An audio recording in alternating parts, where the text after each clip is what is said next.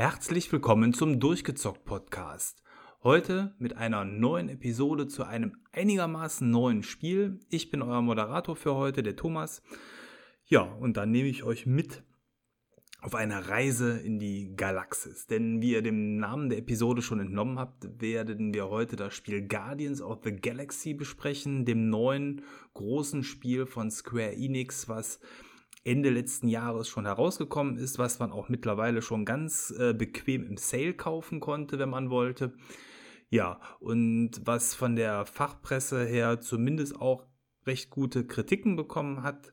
Ähm, und ich als bekennender, aktiver, sehr starker Game Pass-Nutzer bin ja jemand, der mittlerweile dann auch schon ordentlich selektiert, welches Spiel er tatsächlich dann noch kauft, weil äh, die Zeit ist endlich und der Inhalt des Game Passes ist gut gefüllt und auch immer die Frage natürlich mitschwingt, welche Spiele irgendwann auf ganz normalem Wege im Game Pass erscheinen werden. Ja, und ähm, Trotzdem hat mich dieses Spiel insbesondere auch auf Empfehlung hin von einem guten Freund ähm, gereizt und deswegen habe ich jetzt schon im Vorfeld zugeschlagen. Was ist Guardians of the Galaxy? Guardians of the Galaxy ist ein Third-Person Action Rollenspielartiges Spiel. Äh, es ist kein klassisches Rollenspiel, aber es hat ganz viele Anleihen davon. Manche haben es auch mit Tomb Raider oder anderen Spielen von Square Enix ähm, verglichen oder auch mit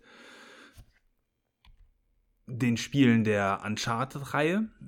Aber äh, ja, irgendwie ist das Spiel dann doch noch was Eigenständiges. Aber vielleicht der Reihe nach. Guardians of the Galaxy ist sicher einer der ersten großen AAA-Titel, der für die neuen Konsolen herausgekommen ist.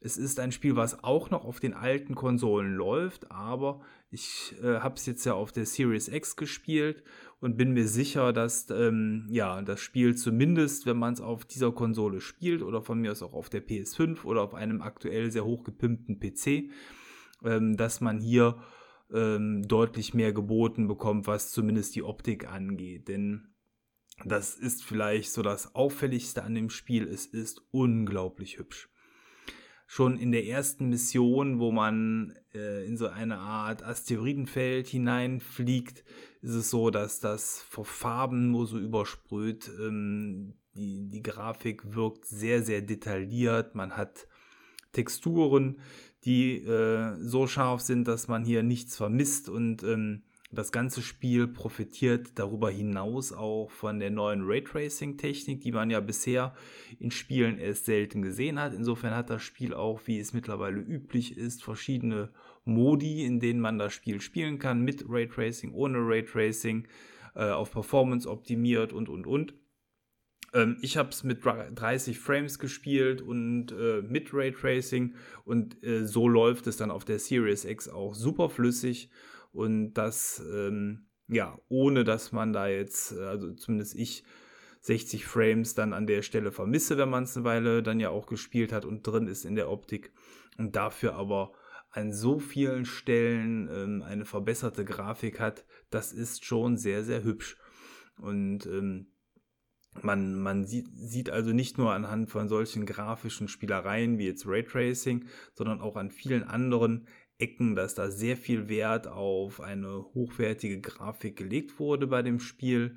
Man hat zum Beispiel, ähm, was so die Ausgestaltung der Figuren angeht und ähm, wie viele Details in, im eigenen Raumschiff oder auch eben auf den Spielwelten zu sehen ist, ähm, dass da sehr viel äh, Wert auf eben kleinere Details gelegt wurde, wo man sich umschauen kann und der ganze Schauwert, der muss ja auch erstmal gebaut werden und gemacht werden. Und das unterscheidet so ein Spiel dann auch ganz erheblich von anderen Titeln, die zuletzt erschienen sind, einfach weil eben hier das ganze äh, ja, Know-how eines AAA-Teams dann auch zum Tragen gekommen ist. Ich habe zum Beispiel letztens auch The Gunk gespielt, ähm, ein Game Pass-Titel, der auch sehr hübsch ist und der sehr viel Spaß macht, aber zwischen den Detailgraden innerhalb des Raumschiffs und der Spielwelt und so weiter, da liegen hier Welten. Obwohl beide Titel natürlich hübsch sind.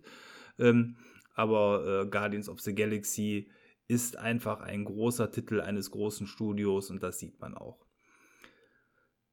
Ähm, ja, wie, wie, wie zeigt sich jetzt hier zum Beispiel ähm, diese wunderbare Grafikpracht? Also nicht nur darin, dass man sehr weit gucken kann, alles scharf ist und Spiegelungen in ganz vielen Metalloberflächen vorhanden sind oder eben auch in, an, ähm, ja, in, in Glasflächen und so weiter.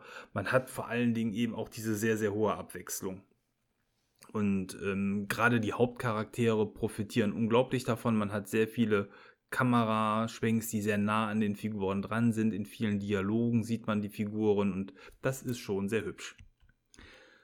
Ja, doch worum geht es überhaupt in dem Spiel? Jetzt will ich hier nicht groß spoilern, weil das Spiel auch, ähm, wie eben viele von diesen Titeln, dann sehr stark von der Story lebt, aber ich will es einfach mal versuchen, grob zusammenzufassen. Hm, der äh, Hauptcharakter Peter Quill ist vielleicht vielen auch einfach aus den beiden Marvel-Kinofilmen und auch aus den Gastauftritten aus den anderen Avengers-Filmen bekannt.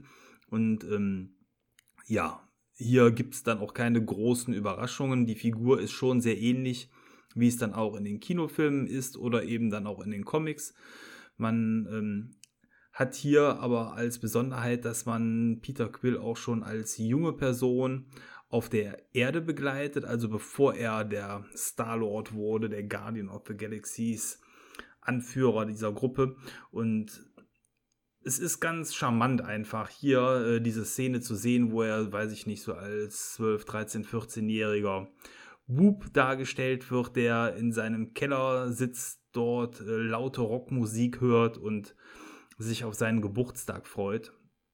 Und ja, diese Szenen mit seiner Mutter und wo auch schon dieses Geheimnis besprochen wird, dass er nicht genau weiß, wer sein Vater ist, das ist so quasi die Grundlage des Spiels und man startet in dieser Szene, aber das wird auch Stück für Stück ausgebaut. Also man kehrt während des Spielverlaufs auch immer wieder in diese Zeitschiene zurück und erlebt dort noch etwas mehr, was damals passiert ist. Und ähm, auf der anderen Seite ist es so, dass man eben diese Hauptfigur Peter Quill ähm, dann eben im Hauptspiel deutlich später sp äh, spielt. Es scheint auch nach den Avengers-Filmen äh, zu spielen. Also wer die Filme gesehen hat und weiß, was dort mit Thanos und so weiter geschieht, das Ganze scheint danach angesiedelt zu sein, zumindest so aus meiner Laiensicht. Ich muss mich äh, ganz klar sagen, ich äh, mag zwar Marvel und habe die Filme alle gesehen und auch ein paar Comics gelesen, aber ich bin da jetzt nicht so wirklich tief im Thema drin. Insofern verzeiht bitte, falls äh, ihr da deutlich tiefer drin steckt und das besser einordnen könnt. Aber ja, mir kam es eben so vor, dass es quasi zeitlich erstmal nach den Hauptfilmen äh, der neuen Marvel-Kinofilme spielt und damit äh, eben ein Stück weit nach diesen äh, ja, großen Ereignissen. Und ja, wie es für die Guardians vielleicht üblich ist, die haben einen Auftrag angenommen, versuchen etwas ähm, ja, einigermaßen Illegales zu besorgen, um ein wenig Geld zu verdienen und werden dabei aber von der Space-Polizei nachher erwischt. Ähm, und kriegen dafür so eine Art Knöllchen, also eine Strafe drauf gedrückt. Und das Spiel behandelt eigentlich dann den Weg, wie die Guardians versuchen, diese nicht gerade kleine, sondern eben sehr hohe Strafe dann zu bezahlen. Und dabei überschlagen sich dann die Ereignisse. Und auch hier will ich jetzt nicht groß spoilern, aber äh, schon sagen, der Name ist Programm Guardians of the Galaxy. Also während die Gruppe versucht, äh, ihre Schulden zu tilgen, überschlagen sich die Ereignisse dermaßen, dass äh, es nachher sogar gilt, die Galaxis zu retten. Denn ähm, ja, der, der große Gegenspieler in, dieser, in diesem Abenteuer ist die Universal Church of Truth. Das ist äh, eine Glaubensgemeinschaft, die äh, auch über sehr viel Macht äh, und, und Göttlichkeit verfügt und ein würdiger Gegenspieler dann auch für die, äh, ja, für die Guardians ist. Äh, innerhalb der Gruppe der Guardians im Spiel sind eigentlich auch die aus den Filmen bekannten Figuren, eben die Hauptfigur der Peter, dann aber Gamora, das ist diese grüne Frau, die ähm, die Tochter von Thanos ist. Dann natürlich das Highlight, Rocket, der kleine Waschbär, der sich selber nicht als Waschbär bezeichnen will, der aber einfach so, äh, ja, die, die, die lustige Figur des Spiels ist und immer wieder für ein Schmunzeln sorgt und einfach auch total niedlich aussieht und auch was so die Qualität der Grafik wiederum in den Vordergrund spielt, denn das Fell von ihm sieht einfach knuffig aus. Und als äh, ja, weitere Figur haben wir Groot. Groot ist äh, der sprechende lebende Baum, den man auch aus den Filmen kennt. Und natürlich Drax, der Zerstörer. Äh, das ist äh, die Figur, die äh, vielleicht so die körperlichste aus dieser Reihe ist der aber immer etwas wortkarg daherkommt und, äh, und einen ganz eigensinnigen äh, Humor mit sich bringt, weil er eigentlich keinen Humor hat und viele Dinge falsch versteht. So, und diese Gruppe aus ungleichen Figuren, ähm, die auch nicht immer einer Meinung ist und äh, auch im Verlauf der Story schon mal das ein oder andere Mal sich ziemlich heftig streitet, äh, kann aber trotzdem nur zusammen und insofern ja, begibt man sich dann auf die große Heldenreise, wo dann auch wiederum, was ich ganz nett fand, mh, hm, ja, Plätze besucht werden, die man aus den Filmen kennt, also dieses Nowhere, äh, diese Station, die irgendwie in dem abgetrennten Kopf eines gigantischen Weltallriesens hineingebaut ist. Äh, auch die besucht man hier im Spielverlauf und hat eine besondere Rolle. Was mich hier dann auch besonders gefreut hat, ist, dass der Hund Cosmo, das ist dieser äh, ja in einer russischen Weltall einem russischen Raumanzug rumlaufende Hund, äh, der hier dann auch eine besondere Rolle spielt, ähm, der im Kinofilm eigentlich nur ganz kurz gezeigt wurde. Der ist aber ebenfalls äh, sehr knuffig anzusehen, vor allen Dingen mit seinen ganzen Welpen. Äh, der spielt hier vielleicht noch so als bekannte Figur eine Rolle und ich überlege gerade, ist da sonst noch irgendjemand, der mir jetzt spontan einfällt? Nee, die anderen Figuren kannte ich jetzt eben als so beinharter, äh, ja, als eben nicht beinharter Marvel-Fan nicht, aber wahrscheinlich könnten viele den Gegenspieler dieser, äh, dieses Abenteuers dann auch kennen. Wer die Comics liest, den Namen will ich jetzt hier nicht spoilern, aber ich habe sogar gehört, dass der ähm, Einzug ins MCU finden soll demnächst. Also insofern ist das Spiel vielleicht auch da eine ganz gute Ergänzung oder kann schon mal so ein bisschen das Wissen hier vorlegen zu dem, was dann dementsprechend demnächst auch noch auf der großen Kinoleinwand stattfindet. Ja, das Spiel selber, ich habe es eben als actionartiges Rollenspiel bezeichnet. Ähm, ja, ist ein Spiel, was äh, zum einen durch eine unglaubliche Anzahl an Dialogen glänzt. Man hat hier in dem Spiel so viele Dialoge. Die Figuren quasseln ab der ersten Minute bis zur letzten und ich habe äh, in dem Spiel jetzt also ähm, deutlich über 20 Stunden verbracht. Ich glaube, am Ende waren es so 23 Stunden Spielzeit. Ähm, beste Unterhaltung und ja, die Figuren halten einfach nicht den Mund. Die reden untereinander und das ist so witzig, ähm, den Figuren zu folgen und zuzuhören. Und die Synchronisation macht auch Spaß, das ist sehr gut gelungen.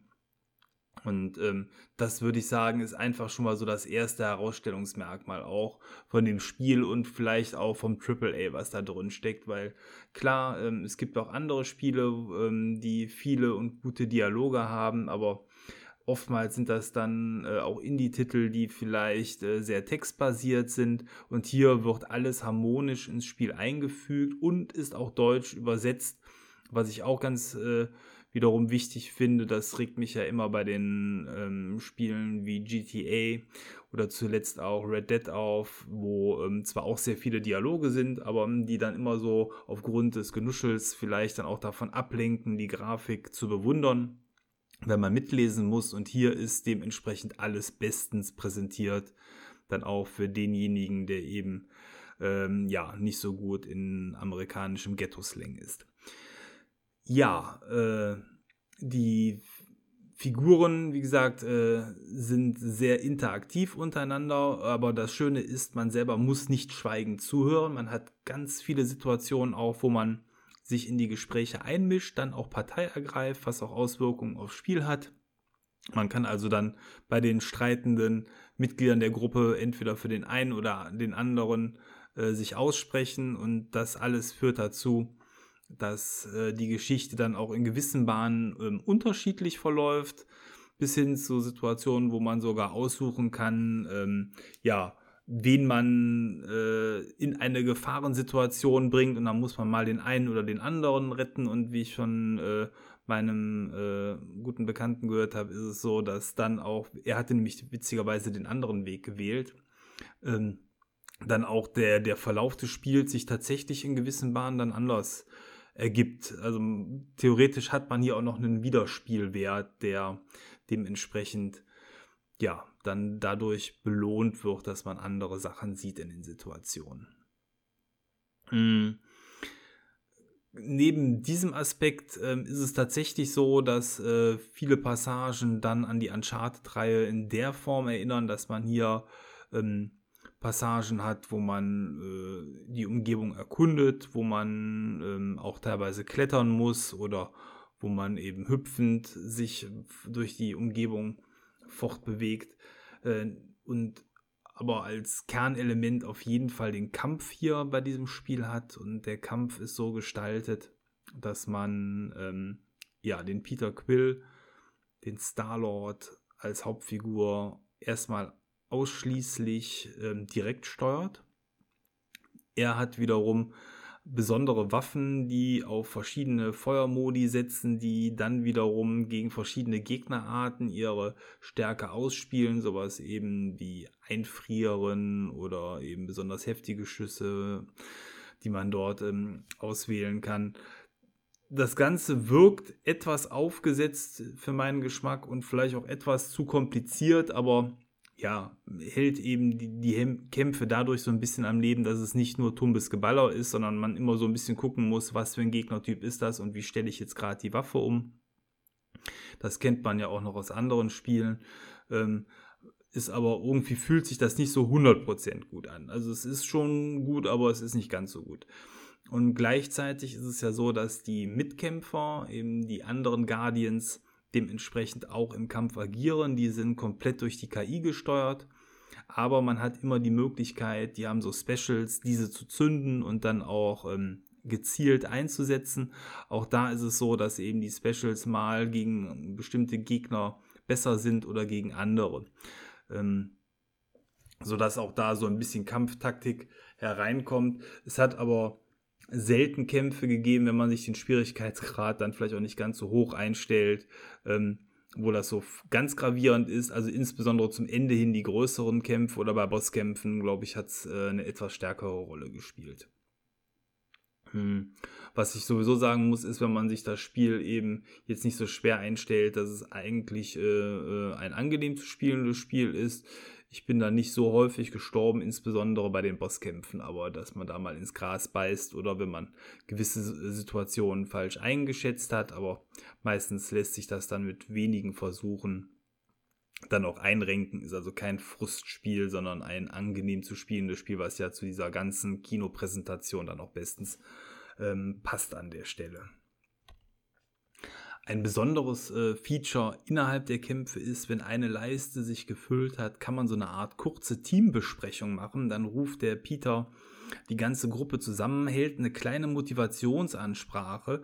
Und wenn man damit ähm, den Kern trifft, es gibt immer eine Auswahlmöglichkeit von zwei Texten und man hat, kann ahnen, welcher wohl der passendere ist, dann agiert die ganze Gruppe cool und äh, kriegt verbesserte Werte und während des Kampfes spielt Musik. Und ähm, das ist auch für den Spielenden selber äh, sehr, sehr schön, weil die Musik einfach gute 80er Jahre ja, Rockmusik ist, die dort abgespielt wird und immer super sich zum Spiel ah ja, anpasst.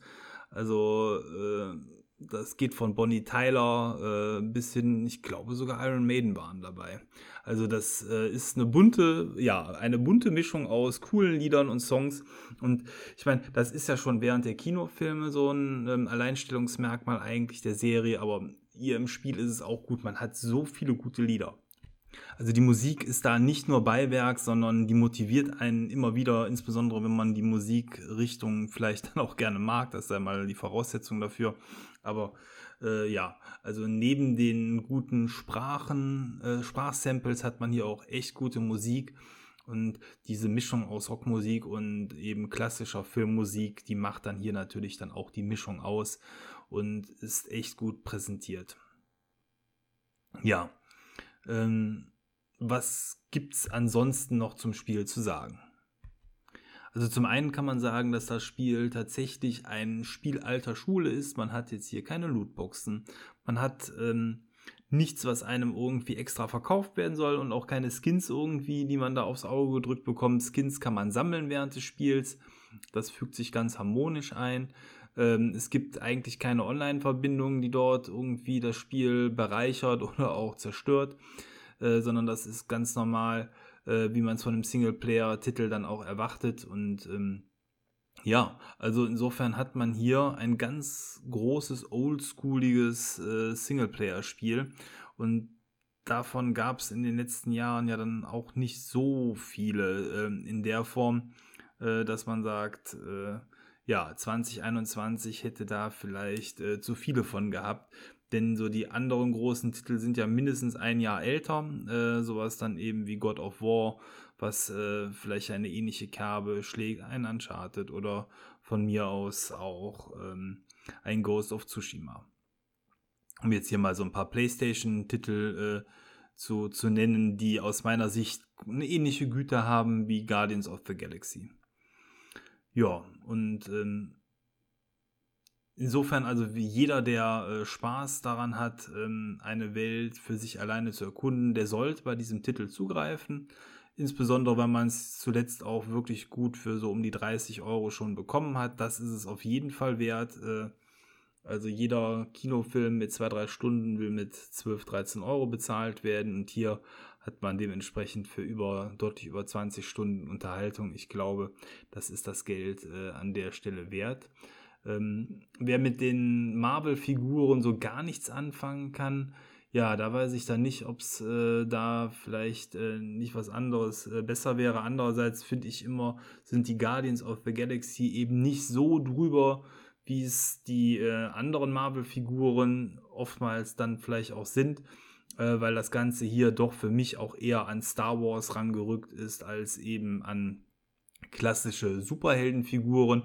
Denn äh, ja, die, die einzelnen Charaktere innerhalb der Gruppe sind einfach äh, ja zwar interessante Charaktere, aber an sich Charaktere ohne jetzt diese äh, besonderen Fähigkeiten. Da ist Groot noch fast die besonderste äh, Figur, denn Groot ist ja dieser Baum, der kann Brücken formen mit seinem Körper und andere Moves machen, die eben die normalen Gruppenmitglieder dementsprechend nicht können. Also das, äh, ja, finde ich, ist auch dadurch eigentlich ganz herrlich, äh, natürlich und äh, ja, also wie eben schon gesagt, ich finde, dass äh, Guardians of the Galaxy deutlich näher an Star Wars liegt als an, äh, ja, zum Beispiel den Avengers. Ja, äh, ich glaube, viel mehr kann ich jetzt zu dem Titel auch gar nicht sagen, gerade so im Dialog alleine oder eben dann ohne Dialog. Ähm, ist das gesagt, was ich sagen wollte. Hm. Wenn ihr äh, Lust auf das Spiel bekommen habt und noch überlegt habt, greift einfach zu. Und äh, ja, alle anderen kennen ja schon das Spiel und haben dementsprechend hoffentlich auch den gleichen Spaß damit gehabt wie ich. Und ähm, ja, vielleicht die einzige Empfehlung, die ich da aussprechen würde, ist, ähm, wenn ihr grundsätzlich vorhabt, irgendwann auf die neuen Konsolen umzusatteln oder äh, die, äh, sobald sie dann irgendwann auch mal wieder vielleicht besser erhältlich sind, äh, ihr euch eine kaufen wollt, das ist wahrscheinlich ein Titel, wo es sich lohnt, darauf zu warten. Ähm, denn so, so Dinge wie Ladezeiten, die quasi damit absolut minimiert werden, als auch die verbesserte Grafik, sind sicherlich Punkte, wo ich sage, das lohnt sich da auf den neuen Geräten zu spielen. Ja, äh, ohne dass ich jetzt äh, die alte Variante halt oder auf den alten Geräten das Ganze ausprobiert habe. Okay. Ja, ähm, ich hatte im Verlauf des Podcasts schon gesagt, ich habe zuletzt noch andere Spiele gespielt, da vielleicht einfach so ein kleiner Ausblick, was vielleicht dann auch mal in einem Podcast demnächst kommen kann. Ähm, ich habe unter anderem The Gang gespielt. Das ist ein sehr interessantes Spiel, was im Game Pass drin ist, wo man ähm, auch in Third-Person-Ansicht äh, einen fremden Planeten erkundet.